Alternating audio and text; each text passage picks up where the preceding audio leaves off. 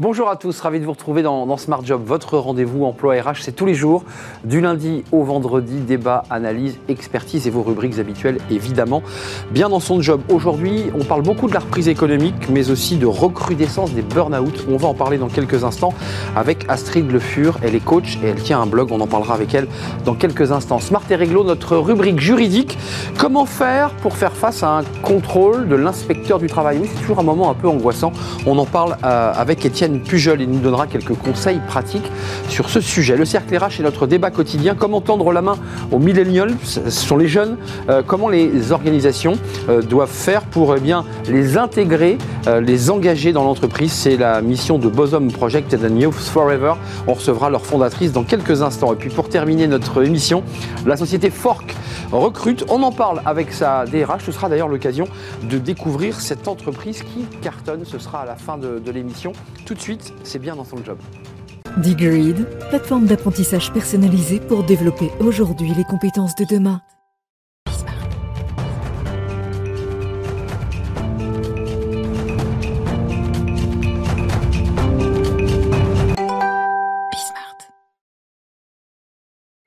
Bien dans son job. On parle beaucoup de cette reprise économique avec des bons résultats euh, des entreprises, mais ce dont on parle le moins, ce sont des burn-out. La rentrée a été euh, terrible, cette rentrée de, septembre. On en parle avec Astrid Le Fur. Bonjour Astrid. Bonjour. Comment allez-vous? Très bien. Vous êtes euh, coach professionnel depuis deux ans et demi, conférencière, autrice d'un blog qui s'appelle Partage ton burn-out. Il existe depuis quatre ans environ. 140 000 vues, plus de 140 000 vues sur ce, sur ce blog. D'abord, un tout petit mot sur vous, parce que on ne vient pas coach par hasard. Vous, êtes ingénieur à l'origine et vous avez travaillé dans l'agroalimentaire.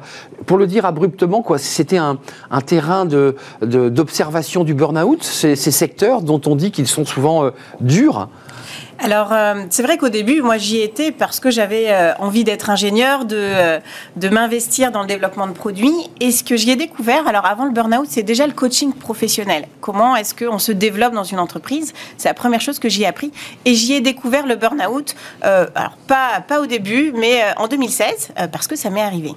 Vous avez traversé un burn-out. Exactement. Pourquoi? Parce que vous aviez trop donné, sans compter, parce qu'il y a un peu de ça dans le burn-out. Il y a l'idée j'y crois, je m'investis, plus je m'investis, plus je travaille.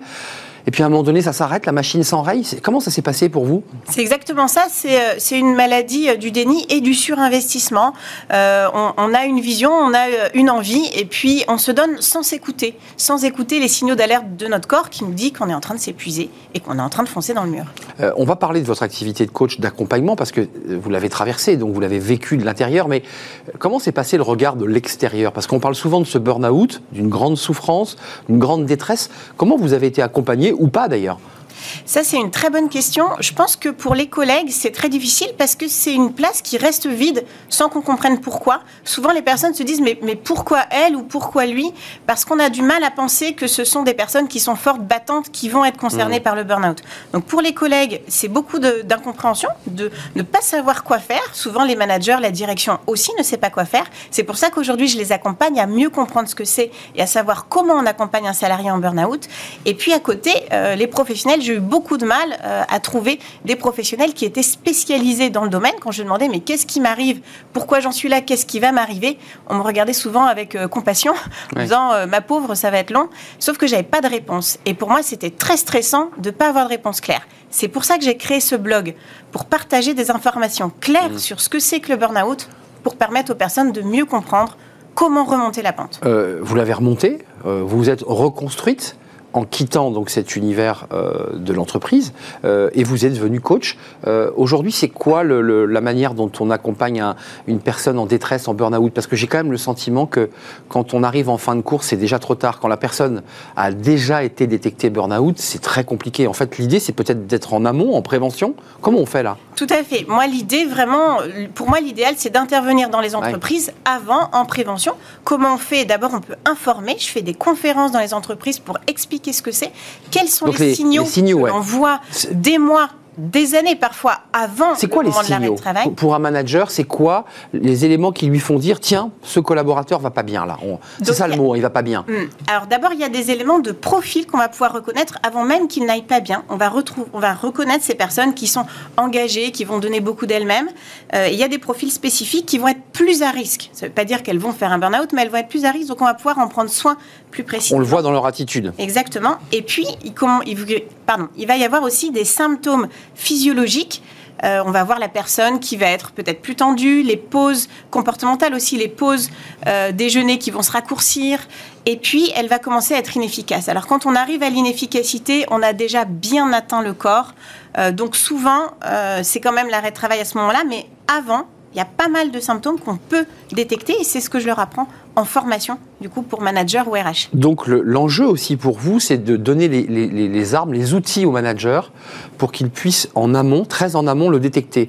Une fois que le manager a été formé par vos soins, Astrid Le Fur, euh, qu'est-ce qu'il fait très concrètement? Qu'est-ce qu'il devrait faire ou doit faire? Alors donc il y a plusieurs éléments. Il y a cette première dimension de venir euh, détecter euh, qui vont être les personnes les plus à risque. Et puis il y a aussi des éléments en lien avec l'environnement de travail et les causes qui génèrent des burn-out.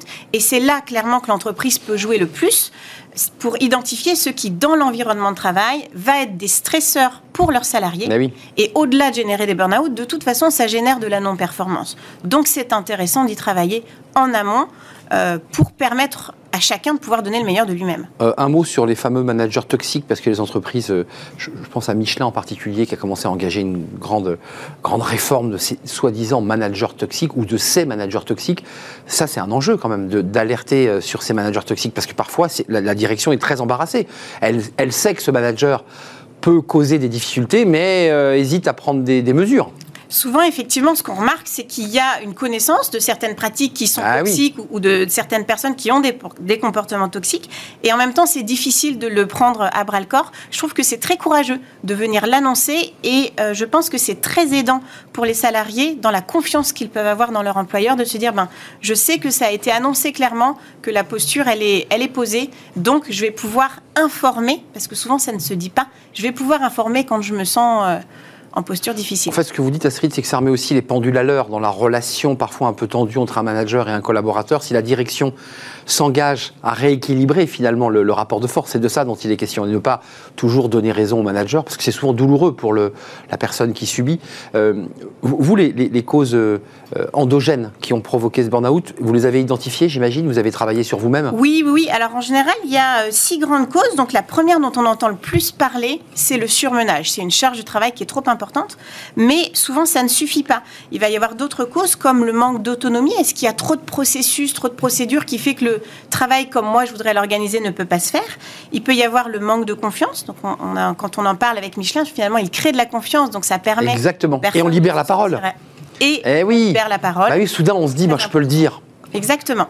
Et puis, il y a un autre élément qu'on trouve souvent dans les burn-out, c'est une rupture avec les valeurs. Il y a quelque chose qui est important pour moi, et ce que je fais, ce à quoi je contribue, quelque part, c'est en rupture avec ce qui est essentiel pour moi. Mmh. Ça, ça génère un stress qui est chronique, qui n'est pas lié à la surcharge et qui peut générer des burn-out à lui-même. Donc sur le profil, on n'est pas allé jusqu'au bout. Vous dites qu'il y a des profils, ce sont des personnes qui sont surengagées, ça on l'a entendu.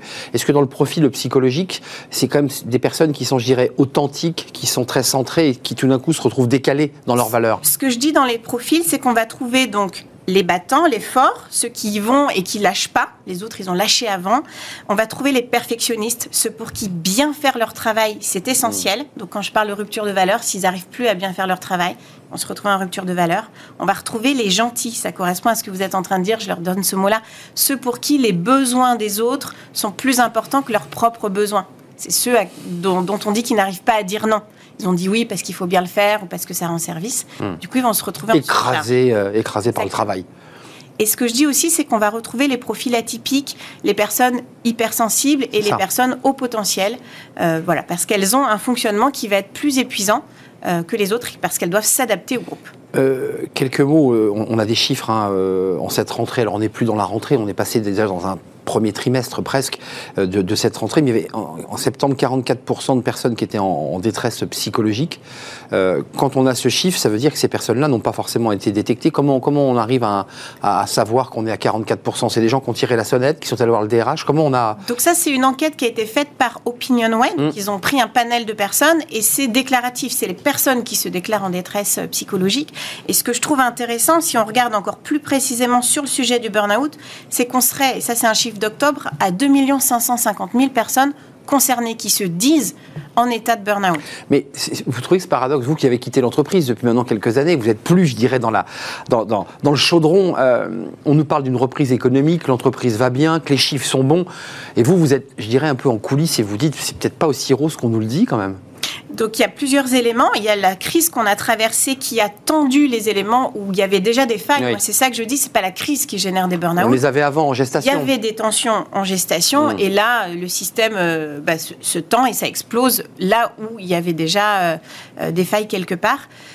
Et puis il y a toute une quête de sens qui s'est mmh. créée avec ce qu'on a. Ça c'est le Covid, ça. Ça, c'est le Covid. On, s'est regardé, quoi. Et donc, sur la ligne rupture de valeur, on va retrouver des personnes qui vont se dire, mais en fait, ce que je fais n'a aucun sens. Et puis, c'est là que ça explose. C'est la goutte d'eau qui fait déborder le vase. Euh, le blog Partageons notre burn-out, j'imagine qu'il y a ces questions. Enfin, vous répondez à la question que je vais vous poser, mais je, vous la pose sur le plateau.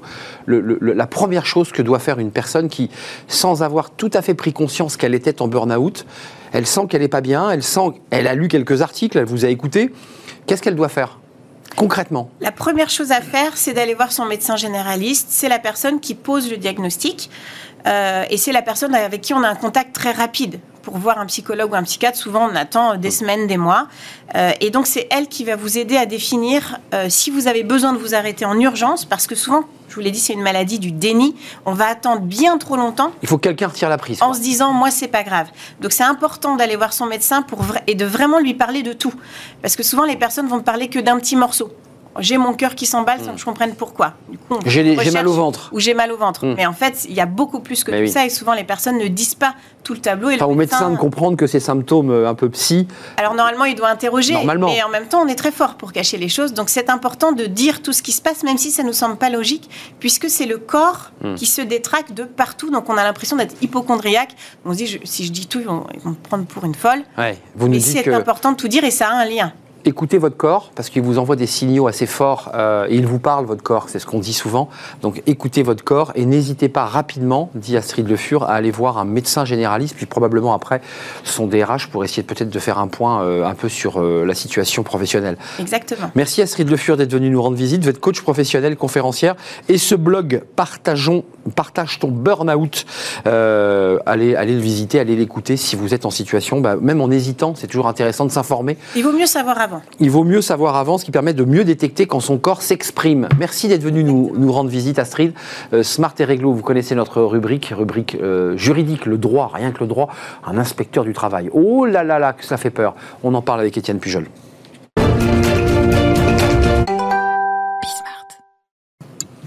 Smart et Réglo, le droit, rien que le droit, avec Étienne Pujol du cabinet Berilo.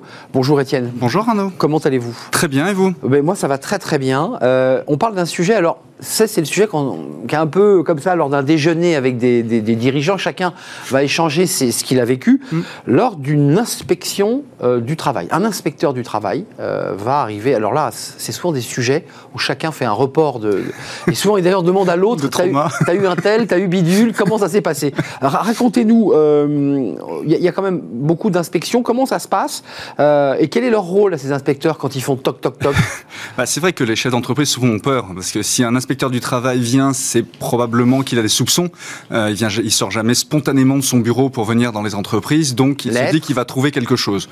Un concurrent, euh, un, salarié qui dit tiens, il y a ça, ou alors une récurrence de problèmes de harcèlement moral.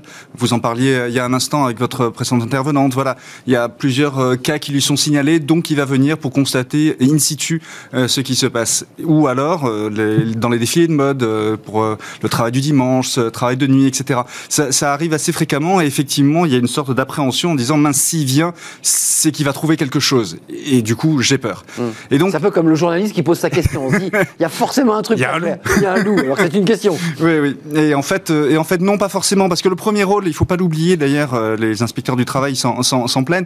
Euh, son premier rôle, c'est d'abord de faire un facilitateur dans, le, dans la, vie d'entreprise, etc. Hum, c'est vrai. Donc, il faut pas hésiter. D'ailleurs, c'est ma recommandation d'ailleurs à mes clients d'aller de, de, le voir quand il y a un nouveau inspecteur du travail ou un nouveau chef d'entreprise qui arrive, ou lors de l'installation du CSE, euh, l'inviter pour lui, présenter les, ses interlocuteurs, etc. Ça, c'est intéressant. Il, est là pour, pour, pour C'est pas un policier qui vient vous mettre les menottes. C'est ça qu'il faut dire. Exactement. Et c'est très important parce que c'est un rôle qu'il faut valoriser et qui est trop souvent euh, méprisé, mis de côté. Vous savez, l'inspecteur du le, le, chef d'entreprise, il voit l'inspecteur du travail quand il veut licencier un salarié protégé. Et il se dit, mais il va encore refuser alors que, franchement, il a piqué dans la caisse. C'est systématique. Et en fait, non. Le premier rôle d'inspecteur du travail, c'est vraiment de rappeler les règles du travail, de faire un facilitateur. Mais effectivement, quand il vient toquer à la porte, euh, souvent en soirée ou, le week-end. Il a prévenu, il hein, faut quand même préciser. Euh, pas forcément. Ah, il, peut arriver à, l'heure du laitier. Notamment pour, euh, pour constater des infractions sur le travail dissimulé. C'est ça. dans le BTP, par exemple. Ça arrive très souvent dans, certains secteurs. Mais là, c'est presque une opération de police, on va dire. C'est vraiment, on vient, on bloque tout le monde.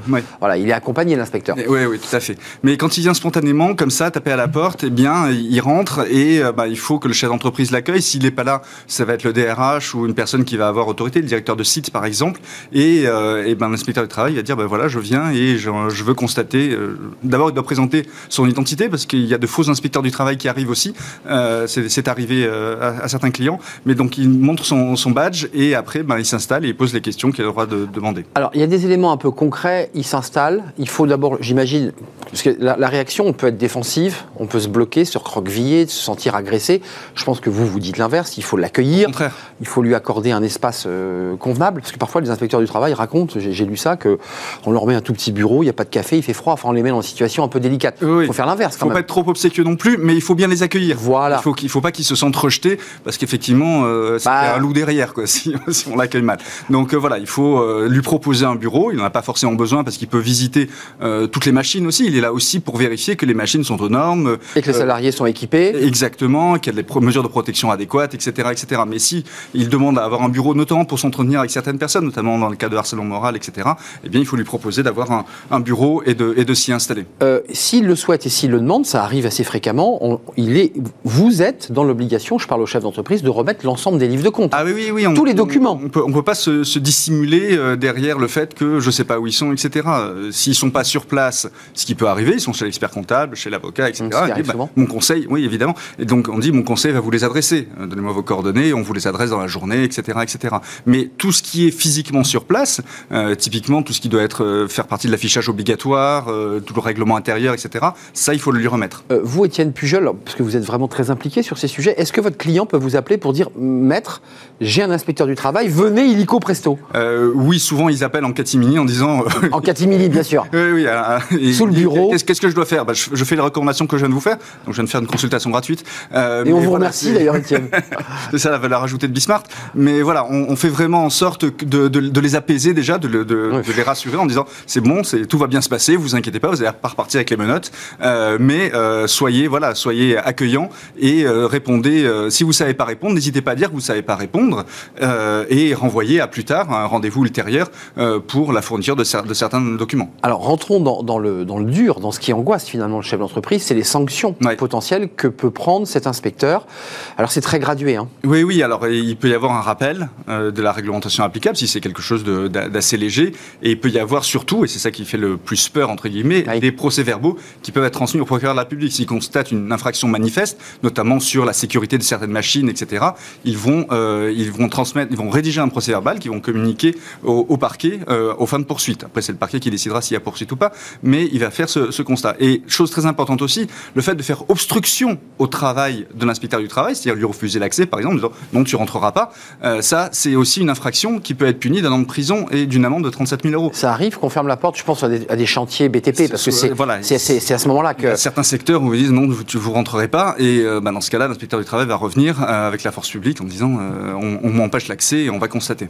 Il y a un élément, puisque on a évoqué l'idée qu'il n'était pas uniquement dans un bureau à dépouiller des livres de compte, il va physiquement sur place, oui. il peut stopper s'il estime qu'il y a du travail dissimulé, puisque c'est de ça dont il est question, peut bloquer un chantier, on est d'accord Oui, oui, tout à fait, parce qu'il peut en fait demander son identité à chacune des personnes qui se trouvent physiquement. Il est assermenté, je ne vous ai pas demandé, Étienne. il est assermenté. Donc il peut constater sur place que telle personne n'a pas de papier, euh, n'a pas de papier en règle, ou que telle personne n'a rien à faire ici. Typiquement, on le voit notamment sur les infractions de travail dissimulé. il est arrivé à un de mes clients que l'inspecteur du travail vienne à 19h un vendredi soir et demande à telle et telle personne ce qu'elle faisait là. Heureusement, ces personnes étaient en forfait jour, donc elles étaient bien. Mais effectivement, pour une personne qui était censée débaucher à 16h30, le fait de se retrouver à 19h30, c'est du travail qui est en plus. Donc il faut s'assurer que, ben voilà, il y a une badgeuse, il y a une pointeuse, etc. pour calculer la durée du travail. Il est aussi en charge de vérifier la réglementation sur la durée du travail. Enfin, pour votre client, c'était pas l'inspecteur du travail pédagogue que vous nous décriviez au début, là. Là, non. Toc, 19h le vendredi, enfin, on se dit que... On subodore une dénonciation, effectivement. Voilà, parce qu'il faut quand même le dire, il y a beaucoup de lettres, beaucoup de courriers qu'ils reçoivent, anonymes parfois, euh, indiquant que le voisin d'en face... Euh, mm. euh, les inspecteurs du travail, dans, je dirais dans la graduation, parce que des visites, les entreprises en ont beaucoup, de l'URSSAF, oui, de l'inspecteur du travail, mhm. et puis on en parle peu, mais de la DCCGRF, oui, euh, la direction de la concurrence, qui elle dépend de Bercy, donc du mhm. ministère de l'économie. Euh, il faut avoir le plus peur de qui? Enfin, Est-ce qu'on peut graduer? Parce que l'URSSAF fait aussi pas mal trembler quand même, bah, si je peux me permettre, Étienne. Euh, il y a plus de descentes d'URSSAF que de descentes d'inspection du travail. C'est évidemment l'URSSAF dont il faut avoir le plus peur quand on n'est pas en règle ou qu'on a des, des, aides d'État. ou voilà. Mais typiquement, en période de pandémie, les, les entreprises avaient beaucoup de l'inspection du travail qui venait vérifier que effectivement les normes sanitaires étaient respectés, notamment euh, les flux. On a, on a parlé ici sur ce plateau de, de, certaines euh, entreprises qui n'avaient pas géré les flux mmh. entrées et sorties, etc. Donc euh, voilà, en période de pandémie, et on va malheureusement bientôt être, avoir de, nouvelles règles, les inspecteurs du travail viennent contrôler l'hygiène, la santé et la sécurité des salariés. pour être très concret, le salarié, le décideur, le chef d'entreprise convoqué a rendu tous les documents, il les a fournis dans un délai respectable, on est d'accord. Mmh. L'inspecteur du travail ensuite vous renvoie quoi Une note euh, qui donne, qui, récapitule un peu soit les, les délits, soit les difficultés. Voilà, ou les, améliorations, les améliorations. C'est important. C'est important parce qu'encore une fois, son premier rôle, c'est de faciliter. Bah ouais. Donc il est, il est aussi rôle de conseil. Bien sûr. Donc euh, dans, dans le meilleur des cas, il envoie une lettre en disant je suis venu, tout va bien. Dans un cas un peu moins bon, il dit je suis venu et il y a ça amélioré, ça amélioré, ça amélioré. Ensuite, c'est je vous mets en garde. Il faut sous tel délai euh, mettre aux normes telle et telle machine. Et en attendant, vous ne les utilisez pas, etc., etc. Et puis en revanche, s'il y a euh, transmission du PV au parquet, ben, on, le chef d'entreprise ne le sait pas. Il le saura quand le parquet le convoquera. Un dernier mot avant de partir, parce que c'est le cas à la DCCGRF, le, le, délai de contestation du, chef d'entreprise, parce qu'il peut aussi considérer que l'inspecteur du travail va trop loin et conteste la décision de l'inspecteur. Il peut répondre effectivement. Il peut répondre à l'inspection du travail en disant euh, bah, je conteste ce point, ce point, ce point. Et je vous invite d'ailleurs à revenir pour constater que, et quand il y a notamment d'une lettre dans laquelle l'inspecteur du travail dit il y a ça et ça à améliorer, il ne faut pas hésiter à écrire à l'inspecteur du travail pour lui demander de revenir, pour venir constater que euh, les remarques qui avaient été faites lors de son dernier passage, eh bien l'entreprise en a tenu compte et que maintenant tout est OK.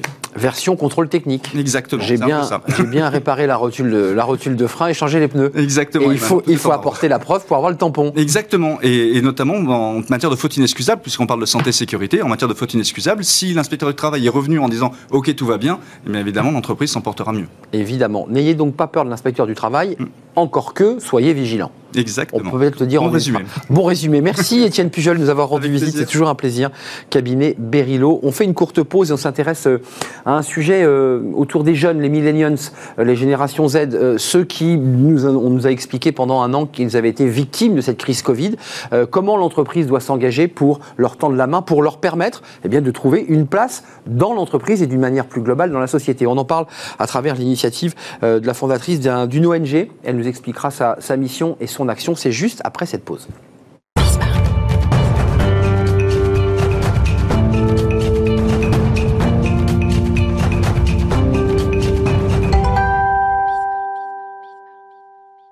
Le cercle RH, notre débat pour parler des, jeunes, on en a beaucoup parlé pendant, euh, cette crise Covid sur leur place, sur euh, cette génération sacrifiée. On en a parlé. Ces jeunes qui, bah, certains étaient en sortie de formation et se retrouvaient bloqués bah, parce que, évidemment, crise Covid, les entreprises, évidemment, avaient euh, levé les, recrutements. Comment faire? Comment les accompagner? Comment leur permettre de trouver leur place dans l'entreprise? Ça commence souvent par un stage, prolongé ensuite par un CDD, puis ça permet évidemment de mettre, comme on dit, le pied à l'étrier. La situation des jeunes n'est pas totalement réglée. Alors, on est partenaire de Un jeune, une solution. On en parle chaque semaine des entreprises qui s'engagent pour l'emploi des jeunes, mais quand on regarde les chiffres du chômage, bah, le niveau d'emploi des jeunes est bah, beaucoup plus faible que, chez les seniors, comme on les appelle. Et, on en parle avec deux personnalités. Emmanuel Diez, bonjour, merci d'être avec nous. Alors, fondatrice de Boson Project, ça c'est votre entreprise, créée il y a quelques années. Et puis plus récemment, Youth je, l'ai bien prononcé Youth. Youth, on met bien la langue un peu plus bas. Youth euh, Forever, qui est là, est une ONG euh, qui est vraiment centrée, qui fait focus sur comment on engage les entreprises, les organisations à euh, se tourner vers les, vers les jeunes. Et à vos côtés, votre cofondatrice, Eva Azoulay. Bonjour Eva. Bonjour. Merci d'être là. VP RH en charge du recrutement international au sein du groupe L'Oréal, qui est une très belle entreprise, un fleuron français, avec une projection sur 2020-2022 de 25 000 emplois ouverts, stages et emplois, on va en parler en destination des, jeunes. Des jeunes, absolument. On est d'accord? Ouais. Euh, juste un petit mot, euh, Emmanuel Duez pourquoi ce, focus sur les jeunes? Pourquoi cette attention si particulière?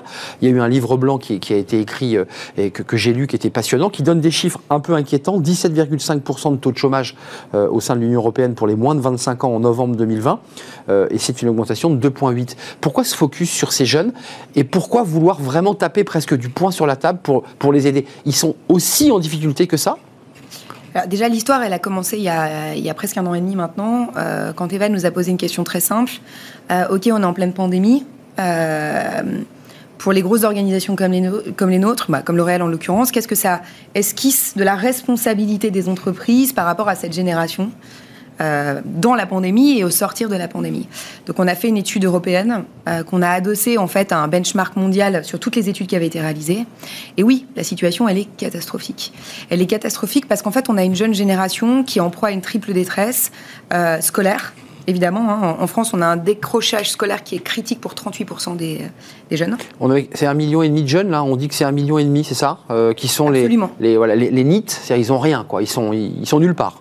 Et, ceux qui étaient également en études, en fait, ont, eu beaucoup de mal à bah suivre les cours et ont perdu le goût d'apprendre. Euh, voilà. Il y a un décrochage économique qui n'est pas euh, nouveau. Hein. Il était déjà à l'œuvre. Je vous donne ce chiffre. Les millennials américains sont plus pauvres que toutes les générations précédentes et pourraient ne jamais les rattraper, mais qui a été amplifié, en fait, par euh, par la pandémie. Et puis, il y a euh, une détresse psychologique, ce qui est probablement l'élément qui nous a le plus euh, interpellé. Donc, elle était là aussi rampante. et je vous expliquerai pourquoi. Mais elle est explosée par, le, par la pandémie. Donc il y a des taux de suicide et des taux de tentatives de suicide qui sont en explosion partout dans le monde sur les moins de 25 ans, particulièrement sur les jeunes femmes. Et donc devant ce tableau, en fait, on a essayé de comprendre pourquoi cette détresse et en quoi l'entreprise peut faire la différence. Pourquoi cette détresse Je pense qu'on y reviendra. Mm. C'est une génération qui est empêchée d'agir. Bien sûr. Un peu le no future, quoi. C'est-à-dire, on se dit, euh, devant moi, il y a l'horizon est bouché quand même. Hein. Devant moi, c'est compliqué et en fait, je suis animée non pas par la quête de sens qui était l'apanage de la génération mm. Y, la mienne, mais par l'impératif d'utilité. Et là, je peux pas déployer mes ailes pour y aller. Ah oui. Euh, et j'ai confiance en l'entreprise. Ils ont confiance en deux choses. Hein, dans un univers de défiance, ils n'ont pas confiance dans la politique. C'est vrai que l'entreprise, ils, ont confiance. Et en l'État, ils n'ont pas confiance? Non. Ils n'ont pas confiance dans les médias. C'est important de Non, mais c'est vrai, c'est vrai. D'abord, ils ne consomment pas les médias euh, traditionnels euh, comme je, j'ai pu le faire, c'est vrai. ils sont très distants à l'égard des institutions, finalement. Absolument. Mais ils ont confiance en l'entreprise et c'est la raison pour laquelle on s'est dit comment est-ce que on établit un nouveau pacte de confiance entre la jeunesse et l'entreprise avec trois étages à la fusée. Et, L'Oréal a été euh, l'entreprise moteur fondatrice en fait, voilà, de l'initiative pour réfléchir à ces trois étages et comment est-ce qu'on s'engage pour de vrai. c'est un diagnostic euh, qui est un peu sombre, mais enfin qui, qui, est chiffré, qui est réel. Cette jeunesse, cette génération millennials, il y a quelque chose qui me frappe, c'est qu'on a toujours dit aux, jeunes, euh, moi en particulier, il faut que tu fasses mieux que ton père. Et puis là, on a une génération où, en fait, cette génération, ben, elle, s'est appauvrie, elle, a du mal à étudier, et elle se dit qu'elle ne pourra pas faire mieux que son père. Ça, c'est une rupture euh, sociologique très forte, ça. C'est une rupture, et, en fait, euh, quand on est dans des grandes boîtes comme, euh, comme, comme L'Oréal, en fait, c'est très difficile de faire ces diagnostics tout seul. C'est pour ça qu'on a besoin d'aide, c'est pour ça qu'on a besoin d'un regard extérieur, et c'est tout l'intérêt d'avoir travaillé avec le boson c'est qu'il faut avoir cette. Ah, vous dites boson. Avec le Moi j'ai dit boson, hein, vous avez vu. on peut dire les deux, non mais Eva, ok, très bien. on, est open, on est open. En tout cas, d'avoir eu cette. Je pense que c'est très important sur ces sujets-là, d'avoir l'humilité de dire on ne sait pas, on ne sait pas ce qui est en train de se passer. On ne sait pas ce que cette génération attend d'entreprises comme les nôtres. On ne sait pas quels sont leurs réels besoins. Et c'est tout l'intérêt de cette, de cette étude, de ce livre blanc, c'est de nous avoir guidés Parce que je, vais vous dire quelque chose de peut-être pas très politiquement correct, mais je pense que quand on s'intéresse à ces sujets, quand on se dit, allez, L'Oréal va monter un programme pour la jeunesse, et c'est très, très important ce qu'on a fait, parce que c'est la première fois, c'est historique, qu'on monte un programme global pour la jeunesse euh, chez L'Oréal. avec des chiffres conséquents. Avec des chiffres conséquents, avec des engagements. Oui, en revanche, quand on monte ce type de programme, il y a un, un, énorme piège, en fait, dans lequel on peut tomber, dans lequel peuvent tomber toutes les entreprises qui se lancent là-dedans, c'est de se faire plaisir. C'est de faire des actions qui vont dire ah bah ça fait bien de euh, voilà quand on va aller en parler sur les plateaux télé, euh, dans les journaux, ça va faire du bien. social washing. Exactement, exactement. Et je pense que là tout l'intérêt d'avoir des partenaires comme euh, comme les Bosons qui sont très forts sur ces sujets-là et qui ont un œil extrêmement affûté sur ces sujets-là, c'est de taper juste, c'est d'avoir des actions qui sont réellement utiles, qui ont un impact et pas de se faire plaisir. Donc ça je voulais vraiment le, préciser parce que si des boîtes comme nous, comme L'Oréal, on se dit il faut qu'on soit très humble, il faut qu'on écoute quels sont les réels besoins, qu'est-ce qu'on attend de nous, et on y va, je pense qu'il faut que ça inspire aussi d'autres entreprises. Euh, vous avez décidé, alors il faut préciser que, pour cette ONG Youth Forever, il y a beaucoup d'entreprises, de grosses entreprises qui sont vos partenaires, mais là, précisons-le, vous êtes cofondatrice de cette euh, initiative. C'est-à-dire que vous avez euh, bâti, non seulement vous êtes le moteur, mais vous avez aussi bâti, géré la philosophie. Euh, qu'est-ce, qui, vous importe, vous, à titre personnel? Et puis, quel est l'intérêt pour L'Oréal? Parce que vous dites, il ne faut pas se faire plaisir, il ne faut pas faire de la com, pour le dire simplement, mm. avec une initiative comme cela. Mais pourquoi c'est important pour L'Oréal? De se dire, après tout, ces jeunes, c'est les cadres de demain. C'est, ce qui fera que notre boîte va continuer à gagner de l'argent et à créer de la richesse. Absolument. C'est, de l'ordre de la responsabilité c'est de la responsabilité. C'est-à-dire que vous avez. Alors, j'étais il y a quelques semaines à la première, euh, première université école entreprise organisée à Poitiers par le ministère de l'Éducation nationale. Et c'était criant à quel point vous avez ce décalage aujourd'hui entre les compétences recherchées par les entreprises aujourd'hui ah pour, pouvoir le, pour pouvoir continuer à, les faire à, opérer, en fait. ce qui sort des écoles. Et ce qui sort des bah écoles. Bah oui, Et ce qu'ils apprennent à l'école. Donc, je pense que ça, ce décalage, ce gap, il faut qu'on qu'on qu'on sente cette responsabilité de dire on a un rôle à jouer. On ne peut pas se dire uniquement c'est la responsabilité de l'école ou c'est la responsabilité de, euh, je sais pas, de euh, euh, l'éducation. De l'État, de l'État, qui, qui, essaie de travailler sur le sujet. Nous, on a, dans ces entreprises, dans ces grandes entreprises privées, on a un savoir énorme. Je vais vous donner un exemple. Dans l'Oral for Youth, on a une des actions centrales qui est autour de la formation.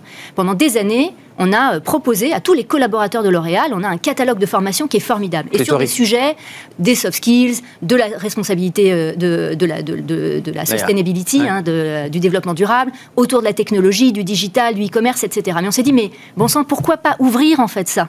Ouvrir ce savoir pour des étudiants, pour des jeunes diplômés. Hmm. C'est pas c'est pas fou quand on y pense. Hmm. Par contre, effectivement, bah, on n'y avait pas pensé jusque-là et ça, ça fait la différence et ça correspond à un réel besoin. Euh, juste, c'est une question que j'ai posée de manière un peu comme ça abstraite, mais je me dis qu'après tout, elle est peut-être pas totalement folle. Euh, millennial, génération Z, il y, a, en fait, on parle beaucoup des seniors euh, qui résistent comme ça, qui eux-mêmes sont très inquiets de devoir sortir trop tôt de l'entreprise. Puis il y a ces jeunes qui peinent à rentrer, mais il y a aussi la catégorie intermédiaire. Eux, ils sont déjà entrés sur le marché du travail. C'est la génération d'avant Covid qui se disent il y a les jeunes qui poussent derrière. Et, est-ce qu'il n'y a pas comme ça une, un peu une, bataille, comme ça un peu invisible, presque inconsciente d'ailleurs, entre ces deux générations de jeunes, justement? Je, me trompe, peut-être que je me trompe totalement. Je ne suis pas certaine. En fait, euh, ce qu'on a vu globalement, hein, si on doit être schématique et rapide, c'est que les, euh, les, moins de 35 ans, donc la, génération millennials, née après 1980, qui sont les bébés du digital, qui est la première cohorte générationnelle mondialisée, c'est-à-dire que globalement, on a des, critères générationnels qui sont les mêmes aux quatre coins du globe. vestimentaire, culinaire, enfin, il y, a quelque chose comme ça de le très... Le rapport au monde, surtout. Et le rapport au travail, donc c'est cette fameuse quête de sens, euh, euh, personnel, professionnel, etc. Mais je dois tracer mon chemin indépendamment de ce qu'a fait papa-maman. Ça, c'est les bébés du digital sur lesquels euh, Michel Serres a extraordinairement bien écrit, la petite poussette, etc.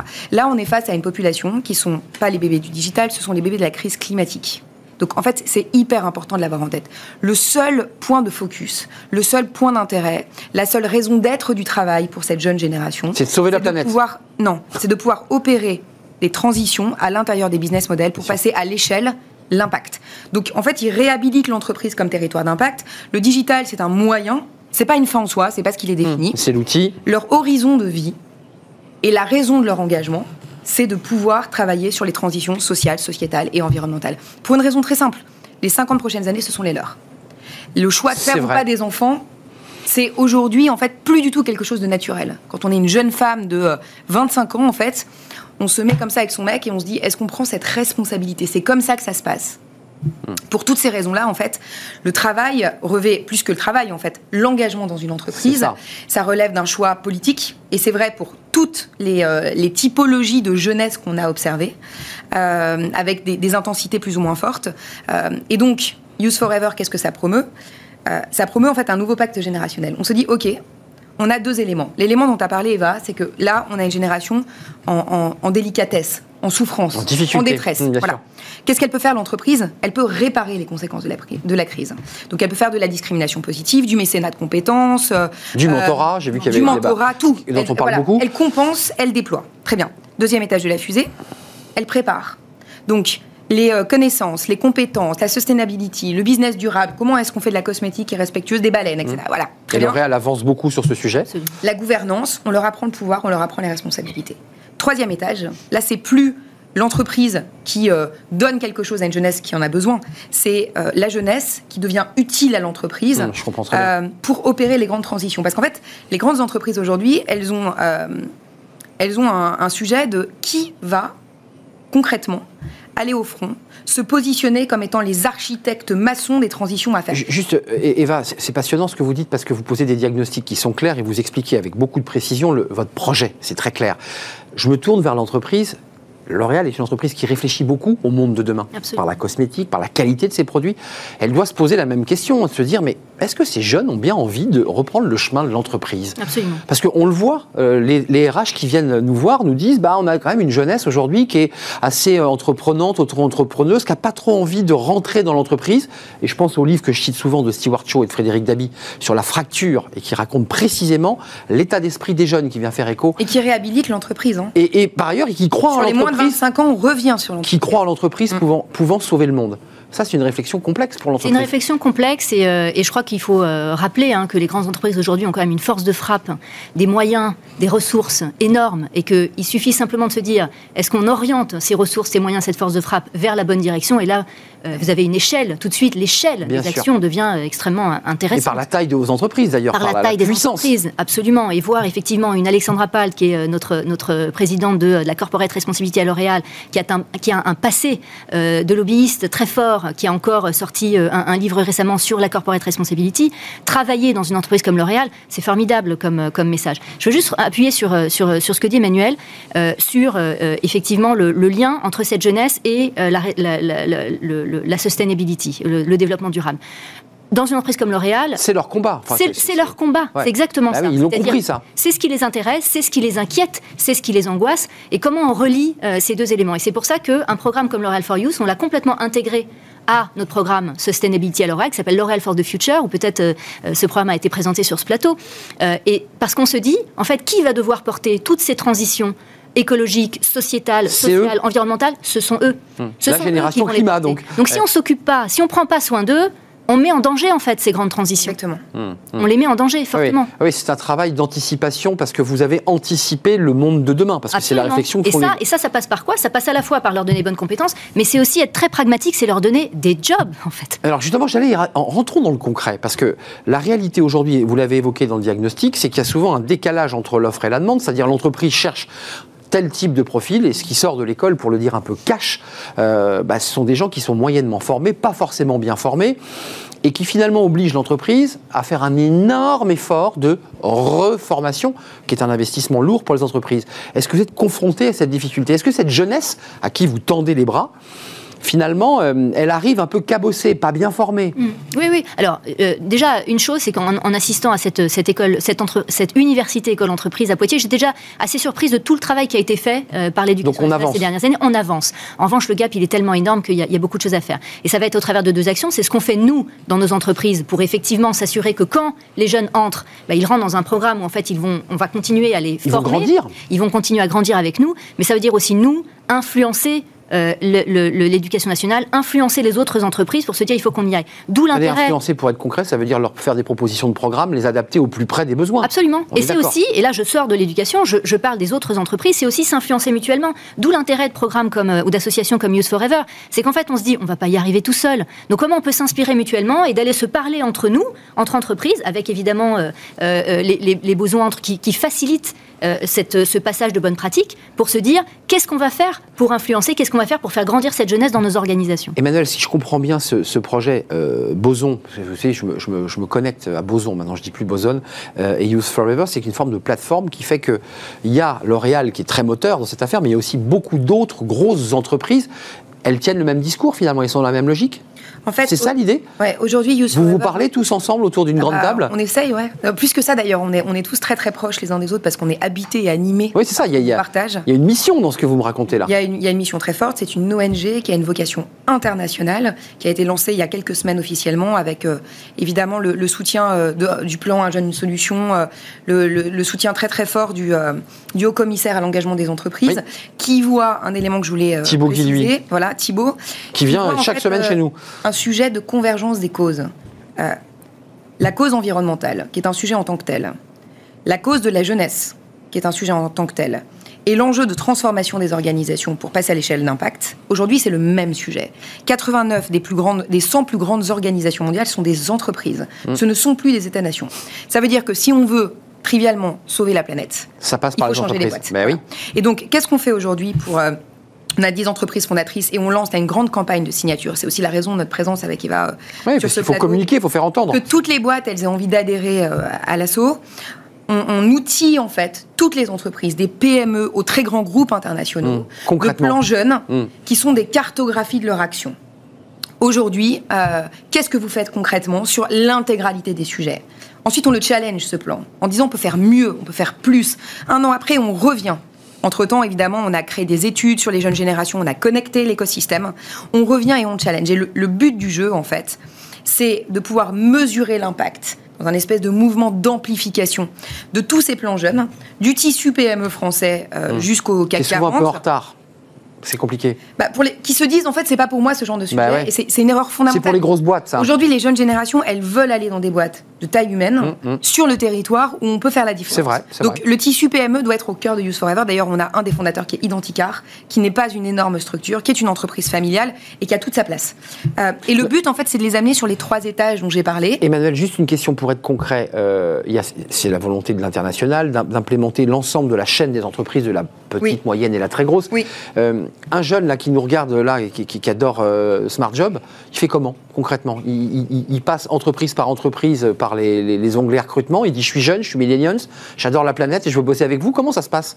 Pour, pour le dire un peu, un peu concrètement. Bah, Aujourd'hui, il peut faire deux choses. La première, c'est qu'il peut aller voir euh, son DRH ou son dirigeant en disant va voir Use Forever, c'est une asso, il n'y a pas de lézard, machin. Mais il faut, à un moment donné, en fait, l'approche volontariste qu'on a sur la jeune génération, c'est une philosophie d'impact en tant que telle et c'est une responsabilité. Et d'ailleurs, même si on n'est pas convaincu pour des raisons éthiques, demain on est convaincu pour des raisons économiques, parce qu'en fait, ils ne viendront plus bosser chez vous si vous, vous, ne pouvez pas vous inscrire dans cette vision long terme.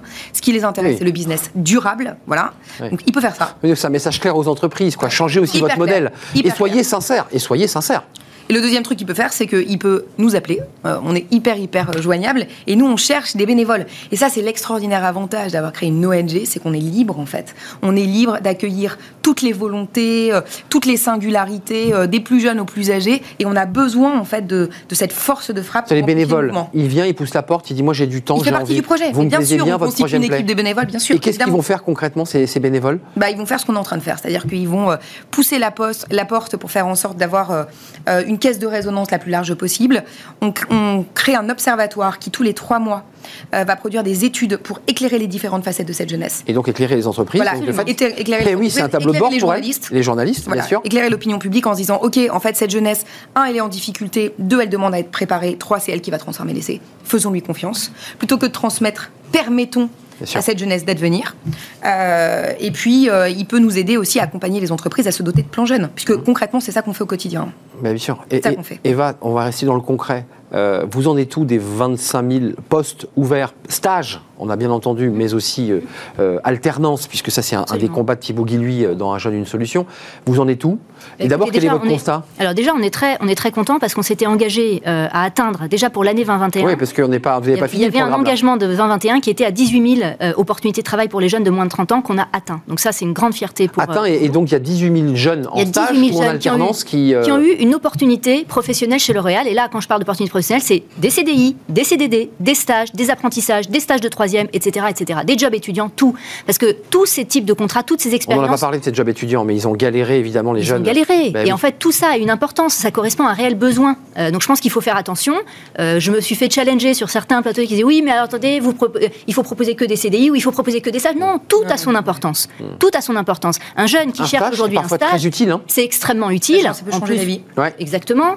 et pour vous dire aussi, évidemment qu'on qu'on en recrute beaucoup à la fin, mais combien de jeunes sont venus nous voir en disant mais si vous saviez à quel point le fait d'avoir L'Oréal sur mon CV m'a aidé à trouver un job ensuite. Donc on a, on, le sait. Mais c'est très très bon sur le CV. Bien sûr. Bah il faut aussi qu'on ait conscience de cet impact. Donc ça c'est pour 2021. 2022, on a des engagements encore plus forts à 25 000 opportunités de travail partout dans le monde, et on a à côté de ces engagements tout un tout un pan d'action liées à l'employabilité. Et je rebondis sur ce que disait Emmanuel. Comment on va s'assurer que on va bien leur transmettre, partager du savoir autour des soft skills, de la sustainability, Comment ils vous challenge ces jeunes, puisqu'il y a quand même ce débat autour du climat, de la transformation, euh, des efforts que doivent faire les entreprises, parce qu'ils ont compris que l'État était un peu à la ramasse et que c'était aux grandes entreprises de prendre ça en charge. Comment ils vous challenge sur ces sujets-là? Et je, crois qu'il nous challenge pour, euh, pour s'assurer que ce qu'on fait, comme vous disiez tout à l'heure, je rebondis sur ce que vous disiez tout à l'heure qui est très juste, c'est la sincérité. Euh, c'est l'authenticité, c'est de se dire, voilà, on est en train de faire quelque ça, chose. Ils le sentent, les jeunes. Ils, le sentent. Bah vous ne pouvez, pas les, pouvez pas les tromper. Euh, c'est l'avantage, parce que c'est pour nous un garde-fou. Mais c'est aussi, je reviens sur l'action de Use Forever, d'avoir cette matière, ces informations qui nous arrivent en disant, attention. Les tableaux de bord, les baromètres. Exactement. Voilà ce qui est en jeu. Voilà les chiffres qu'on a. Voilà les actions sur lesquelles vous devez insister. Voilà les directions dans lesquelles vous devez aller. C'est extrêmement précieux pour nous. Mmh. Extrêmement précieux parce qu'encore une fois, ça permet de taper juste. Je reviens sur le mentorat ou le career coaching, le, coaching de carrière. Ce sont des choses, honnêtement, je suis pas sûr qu'on aurait autant poussé si on n'avait pas eu ces conseils de, euh, du Boson et Dios Forever. Euh, juste avant de nous quitter, je, le demande souvent à mes invités, mais en particulier, je vous le demande à vous, Emmanuel Duez, ça vous vient d'où cette énergie, ce désir de tendre la main aux jeunes et d'avoir bâti ce concept comme ça à trois étages en direction des, ça, part de quoi tout ça, ce combat? Et, et je ce militantisme, parce qu'il y a chez vous comme ça une très forte, euh, un très fort militantisme sur ce sujet. Oui, alors déjà, je pense que je, moi, je suis habitée par l'intérêt général depuis que je suis toute petite. Ça, peut paraître con, mais c'est vrai. Euh, et je pense qu'avec euh, Eva, on assume parfaitement le Délégué de classe, activiste, par exemple. Mais oui, qui fait des grèves, parce que c'est bah injuste, parce que la mixité, etc. C'est ça. Ma vie professionnelle, elle a commencé avec la création d'une association où j'ai rencontré Eva qui s'appelle Woman Up sur les sujets de diversité et de jeunes générations. Premier bébé, ça voilà, ça c'est mon premier bébé. Ensuite, il y en a eu plein. Ils sont tous ultra militants. The Boson Project, c'est une boîte ultra militante. Hein. Euh, on travaille sur l'excellence humaine, sur une approche humaniste du business, etc. Euh, mais en fait, pour répondre plus euh, précisément à votre question, je suis intimement persuadée que le principal levier de transformation de notre société, dans un moment qui est inédit dans l'histoire des humanités, parce qu'on n'a jamais eu de telle transition, une telle mise en péril en fait du futur des enfants de nos enfants, c'est la jeunesse. Euh, Anna Arendt a dit cette phrase sublime l'humanité se renouvelle par la natalité. Et moi, depuis que je suis maman, je suis intimement convaincue de ça. Hmm. Compte tenu qu'aujourd'hui, il y a des femmes qui disent je ne veux pas avoir d'enfants euh, parce que je ne veux pas abîmer la planète. Enfin, vous l'avez, on l'a entendu, on l'a tous vu, et on découvre aussi récemment des, dépressions liées euh, à l'angoisse écologique. 75% des jeunes. Ça commence à devenir un sujet éminemment inquiétant. Donc cette action menée par les grandes entreprises euh, est vitale. Elle est vitale. Sinon, on est, la population, enfin, l'être humain est en danger. C'est finalement ça l'enjeu aussi. Hein. C'est exactement ce, qu'on pense et ce qu'on porte. Merci mesdames. si vous voulez en savoir plus, évidemment, allez sur le site de Youth Forever euh, et, puis téléphoner tout simplement en direct, vous, pourrez les joindre. Et puis il y a, vous l'avez entendu, euh, une énorme round de, recrutement chez, chez L'Oréal en direction des jeunes, des stages, des stages de troisième, des apprentissages, des alternants, euh, et puis des CDD, des CDI. Il ne faut pas oublier évidemment les, les, contrats. Merci à, vous deux, mesdames, de m'avoir euh, rendu visite. Emmanuel Duès, fondatrice de Boson ou Boson Project, ça dépend comment on veut le dire. Et Youth Forever, c'est l'ONG, elle vient d'être créée, et vous êtes venu nous en parler très directement sur ce plateau. Eva Azoulay, merci beaucoup. Merci à vous. Euh, VP, vice-présidente RH en charge du recrutement international groupe L'Oréal, qui donc recrute, mais il n'y a pas que L'Oréal qui recrute, il y a une multitude de partenaires qui sont, vous verrez, des très grosses entreprises Safran notamment, euh, si j'ai bien lu. Nexity, Nexity SAP, SAP. Euh, Identicar. Euh, bon voilà, on va pas bref, je vais je vais pas toutes les voilà, lire, mais voilà, elles sont toutes sur le site internet. Allez les voir, elles sont sublimes le Crédit Agricole. Merci mesdames, merci de penser à cette à cette jeunesse qui sera bah, qui seront les seniors de, demain. Hein. De loi. C'est eux qui tiendront la boîte. Voilà. Emmanuel est toujours en train de nous lister les partenaires. Merci d'être venu sur le plateau. On termine l'émission, ne bougez pas, avec Fenêtre sur l'emploi. On parle d'une marque alors qui était très connue. Elle a changé de nom, elle reste encore très connue. On en parle.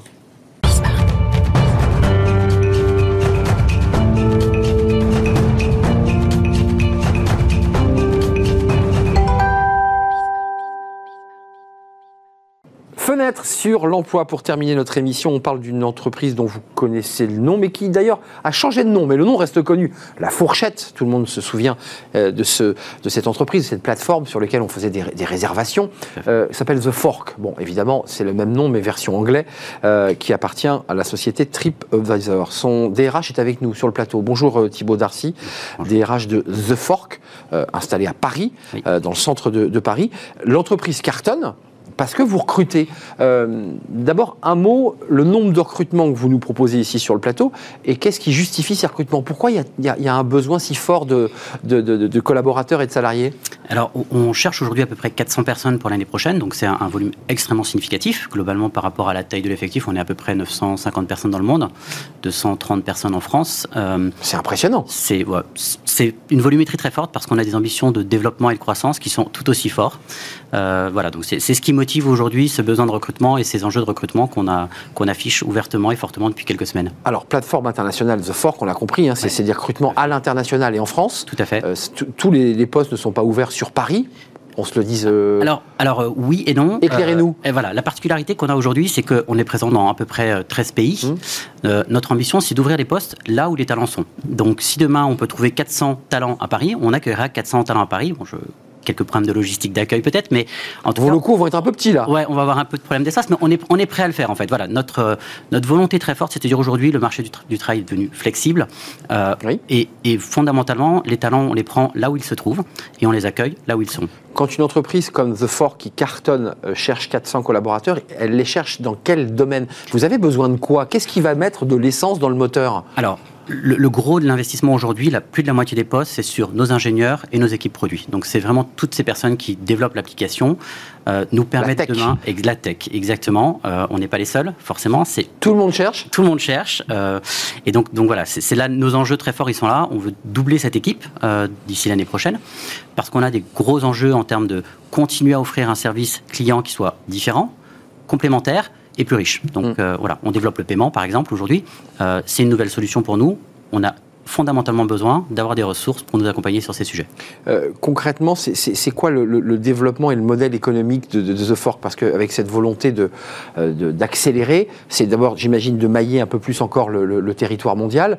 Euh, mais c'est quoi les, grands projets? C'est quoi la, grande idée qui fait qu'aujourd'hui, vous avez besoin de talents pour vous rejoindre? Alors, l'enjeu profond, c'est aider à digitaliser ce monde de la restauration et d'apporter au fait à nos clients et à nos partenaires restaurateurs plus d'outils, plus efficaces, d'être plus visibles, d'être plus fluides dans leur mode d'interaction, de mieux remplir leur restaurant, fondamentalement, c'est notre vocation.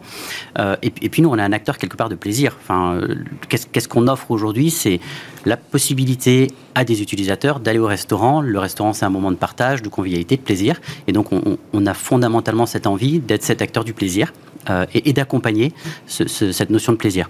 Euh, jeune ou pas jeune Vous avez vu le débat précédent avec euh, cette volonté quand même de, grandes entreprises de s'ouvrir aux jeunes. Là, vous ouvrez vos postes. Mm. Alors, c'est des postes euh, très ciblés d'ingénieurs, j'imagine, avec une très forte compétence. Mais cette question des jeunes, cette question de l'écologie, de la soutenabilité, de, du fait que vous-même vous soyez challengé, puisqu'on mm. parle beaucoup évidemment des déchets alimentaires, de, du recyclage, toutes ces questions vous traversent aussi forcément. tous les jours, on est challengé sur ces sujets. Alors, jeune ou pas jeune, talent.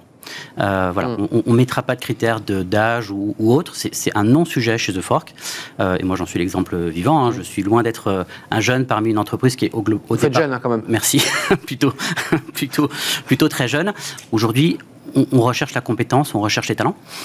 ces sujets, évidemment, développement durable, ils sont ultra présents. Bien sûr. Comme partout qualité alimentaire, euh, déchets alimentaires. Complètement. Donc on, lance aujourd'hui des initiatives auprès des restaurateurs pour euh, mettre en place des labels dans nos restaurateurs et nos partenaires qui sont les, les plus écologiquement responsables. Donc, c'est des choses qu'on affiche de plus en plus sur notre plateforme et qu'on va continuer à afficher parce que c'est les enjeux de demain, parce qu'on est aussi un acteur responsable et qu'on a besoin de, travailler ces sujets. Euh, Thibaut Darcy, pour terminer, parlons de cette fameuse marque employeur, c'est-à-dire cette, euh, et c'est la raison pour laquelle vous êtes aussi sur un plateau de mmh. télévision, parce que les DRH sont des femmes et hommes de l'ombre. Mmh. Euh, là, vous venez quand même présenter votre entreprise.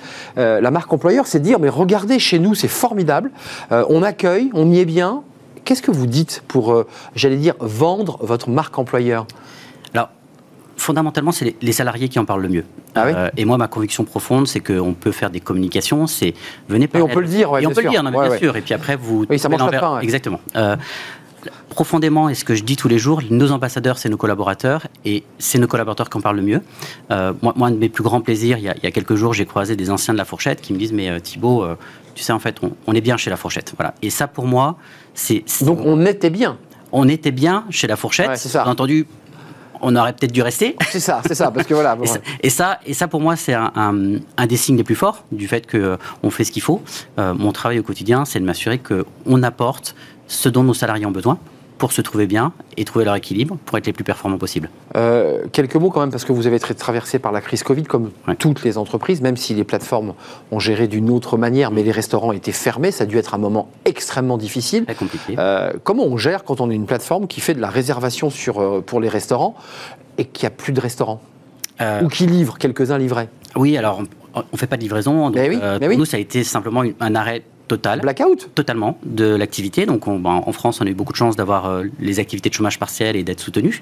Euh, on a énorme... C'est pas le cas dans d'autres pays, j'imagine. Tout à fait, tout à fait. Donc on a eu euh, des, des, situations beaucoup plus compliquées dans d'autres pays. On a, on a, fermé, ça a été le moment pour nous de prendre des décisions de fermer certains pays. On avait une activité assez forte en, en Amérique latine. On a décidé de se recentrer beaucoup plus sur l'Europe euh, et de fermer ces pays. Donc on a, on a, pris des décisions difficiles pour continuer notre croissance et notre développement, pour être sûr d'être présent et de bien investir aux bons endroits. Euh, et puis on a eu aussi cette opportunité de se dire, ben, c'est le moment de travailler sur notre dette technique. Euh, on n'a jamais le temps de mettre à jour un certain nombre de choses. Et donc la question a été de dire, ben, on range les placards, quoi. Exactement. Aujourd'hui, c'est le moment de le faire probablement que ça va nous coûter, mais ce que l'on fait aujourd'hui, ça va nous rapporter demain. Donc c'est ça, il y a eu un moment comme ça de blackout, et là maintenant c'est l'accélération. Complètement. Vous réaccélérez pour redévelopper le modèle. Tout à fait. Euh, juste quelques mots quand même sur le télétravail, parce qu'il y a beaucoup de DRH et beaucoup de, de, décideurs sur ce plateau qui viennent nous expliquer que de toute façon, dans les offres d'emploi, s'il n'y a pas le mot télétravail, les gens viennent plus. Ça c'est un élément de marque employeur très fort. C'est inscrit quand même dans vos propositions? Alors c'est pas inscrit dans nos propositions, je vais vous dire pourquoi, parce que l'une de nos valeurs, c'est qu'on est meilleur ensemble. Et chez nous, on ah oui, on, croit profondément au besoin de se retrouver. Euh, en revanche, ce dont je suis convaincu, c'est que le bureau aujourd'hui n'a plus la même vocation qu'hier. Et donc, nous, on travaille énormément sur pourquoi vous avez envie de venir au bureau. Certainement pas pour trouver une connexion Internet, un écran et une chaise. Vous l'avez à la maison. Vrai. En revanche, on va vous offrir des expériences différentes. Donc, on faisait déjà beaucoup de choses avant. On accélère encore ces sujets. Typiquement, vous allez trouver des cours de sport, des cours de yoga. Vous allez euh, avoir des, des sessions de formation. On va travailler sur des événements d'équipe. Euh, voilà. Et l'idée, c'est de venir au bureau parce qu'en fait, il s'y passe quelque chose de différent. Mmh. J'allais dire presque une ambiance euh, GAFA, un peu une ambiance où euh, entreprise monde, entreprise sociale, sociétale. Totalement. Euh, on y est bien, on y vit, puis on a presque plus envie d'en partir. C'est un peu ça l'idée. C'est exactement ça. Et euh, je vous assure que le soir à 21h, vous avez encore des collaborateurs en train de boire un verre ensemble. Euh, oui, je vous confirme. Je, je, les vois, vos collaborateurs. Ben voilà. je, je, il m'arrive de passer de, devant votre, votre site. Euh, oui, c'est ça. Donc, il y a quand même une vigilance de votre part dans, dans le débat du full remote, on vient plus dans l'entreprise, je travaille chez moi. On vous sent extrêmement sceptique sur ce concept-là. Alors, euh, on n'est pas sceptique, mais ça ne peut pas être du pas full remote. Esprit. Voilà, c'est pas notre esprit. C'est-à-dire qu'on a quelques collaborateurs qui sont full remote aujourd'hui et ça fonctionne parfaitement bien et on est tout à fait ouvert à l'option. En revanche, notre croyance profonde, c'est qu'on est meilleur ensemble. On est meilleur ensemble. C'est un, un beau slogan plus de 400 postes ouverts oui. euh, chez The Fork. Allez donc jeter un œil sur l'onglet. Il y a peut-être des postes qui correspondent à vos, à vos attentes. À Paris, bien sûr, mais dans le monde aussi. Également. Puisque c'est une entreprise internationale. C'était il y a un an euh, la marque La Fourchette. Pour ceux qui, qui s'intéressent à la restauration et qui aiment euh, aller bien manger à des prix euh, parfois tout à fait attractifs. Exactement. Évidemment, c'est tout l'intérêt de, de, The Fork. Merci. Merci Thibaut merci Darcy. Beaucoup. Vous êtes le DRH de, de, The Fork avec des postes ouverts, je le rappelle. Merci à vous. Merci de votre fidélité. Merci de nous suivre. Merci à toute l'équipe. Merci à Lauriane pour la réalisation aujourd'hui. Merci Saïd qui était au son. Merci à Fanny Griesmer qui aujourd'hui était seule. On petite pensée pour Margot Ruot. Euh, ben, je vous retrouve demain évidemment avec l'équipe au complet. J'en suis sûr. D'ici là, restez fidèles à tous nos programmes. Bye bye.